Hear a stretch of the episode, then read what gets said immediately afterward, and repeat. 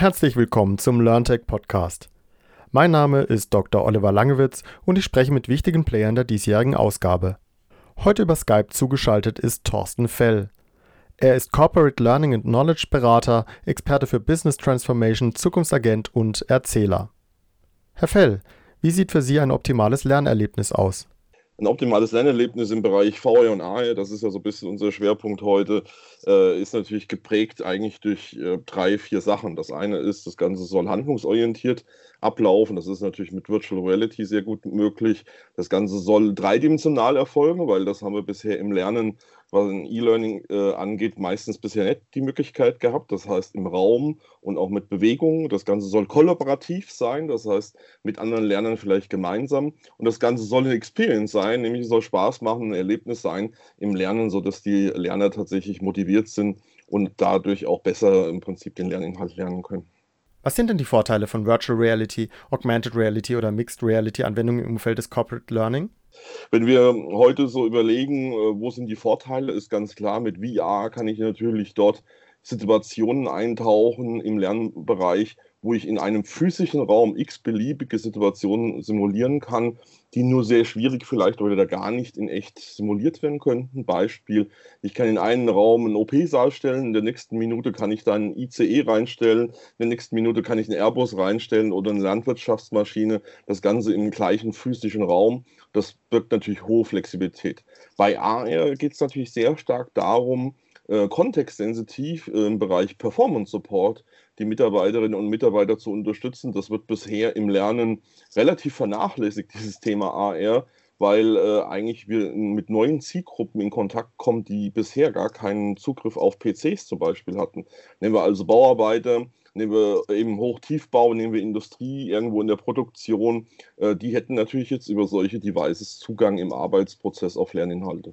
Ja, da äh, sprechen Sie spannende Berufsfelder an. Ähm, ja, wie nähern Sie äh, solche Berufsfelder, die eher vielleicht praxisorientiert auf der Baustelle beispielsweise arbeiten, wie führen Sie die an diese Bildungsthematik heran, AR, VR? Also was natürlich jetzt im Moment gerade spannend ist, es entstehen gerade neue auch technische Lösungen, gerade in dem Bereich jetzt zum Beispiel Hochtiefbau. Die Microsoft hat mit der Microsoft HoloLens eine weltweite Kooperation mit dem äh, Helmhersteller Timpler äh, eingegangen. Das heißt, ich kann eine HoloLens 2 direkt unter den Bauhelm bauen, technologisch, und dadurch natürlich erstmal die Technologie zu den Leuten bringen.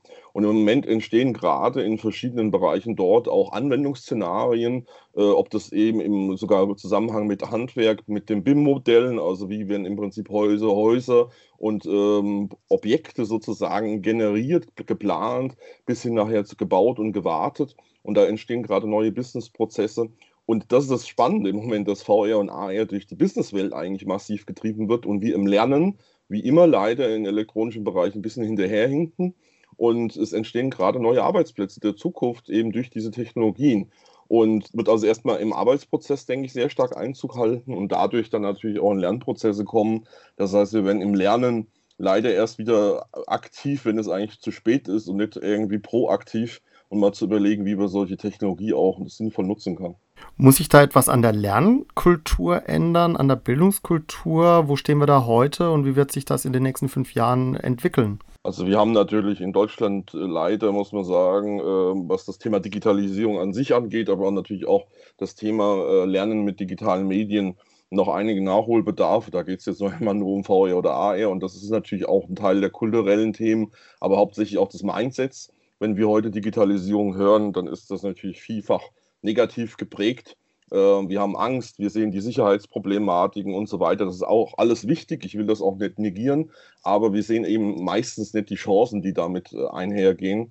Und natürlich ist es Kultur- und Mindset-Thema, ähm, aber es ist auch ein Infrastrukturthema, äh, es ist auch ein äh, Kostenthema, weil die Themen kosten natürlich Geld. Also es ist ein vielfältiges Set von verschiedenen Perspektiven, wo wir in Deutschland größere Herausforderungen haben. Ich verweise in den letzten Monaten immer wieder nach China. In China ist man das Thema VR und AR ganz anders äh, angegangen und ist auch in vielen Projekten im Moment auch im Education- und Learning-Bereich unterwegs äh, und kommt da eben viel schneller vom Fleck. Heißt das, dass uns, äh, wenn wir da nicht signifikant uns umstellen, von China abgehängt werden? Äh, nach meiner Meinung ist das jetzt schon der Fall. Ich kann ein Beispiel machen im Education-Bereich Schule. Ich habe vor circa anderthalb Monaten per Post einen Globus nach Hause geschickt bekommen aus China. Dieser Globus, altertümlicher Globus, ähm, eine Kugel, 30 cm im Durchmesser, kann ich mit dem Smartphone mit einer App komplett äh, AR erweitern. Und ich kann die ganze Weltgeschichte in den Ländern mir ansehen, die Tierwelt, Pflanzenwelt und so weiter. Und ich habe erst noch gedacht, naja, jetzt muss ich Mandarin noch lernen, aber nein, das ist Siebensprache gewesen, auch in Deutsch. Das heißt, dieses Produkt kostet übrigens paar 20 Euro mittlerweile in Amazon, kann ich aus China als fertiges Education-Produkt für Schüler äh, kaufen. Und das ist nur ein kleines Beispiel. Die Lehrerausbildung mittlerweile wird in, mit VR unterstützt. Ähm, China hat ein Dokument vor anderthalb Jahren veröffentlicht, das Wirtschafts- und Innovationsministerium, wo auf 18 Seiten beschrieben ist, wie China 2025 Weltmarktführer in VR und AR sein will.